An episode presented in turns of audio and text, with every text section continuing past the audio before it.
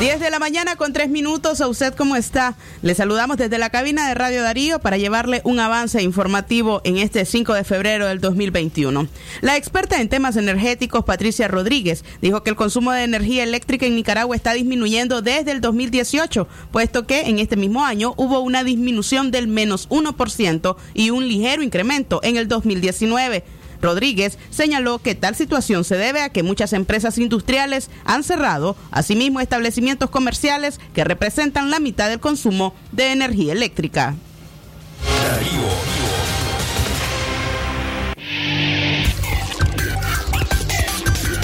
Y una vez más, Estados Unidos pidió a sus ciudadanos reconsiderar viajar a Nicaragua. El gobierno de Estados Unidos ha pedido de nuevo ayer jueves a sus ciudadanos que reconsideren viajar a este país por la disponibilidad limitada de atención médica y aplicación arbitraria de las leyes. Reconsidere viajar a Nicaragua debido al COVID-19, la disponibilidad limitada de atención médica y aplicación arbitraria de las leyes. Actúe con mayor cautela en Nicaragua debido a la delincuencia dice el Departamento de Estado en un comunicado en su sitio web.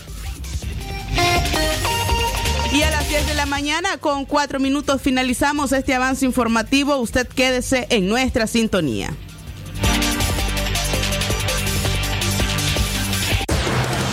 Sistema Informativo Darío Noticias.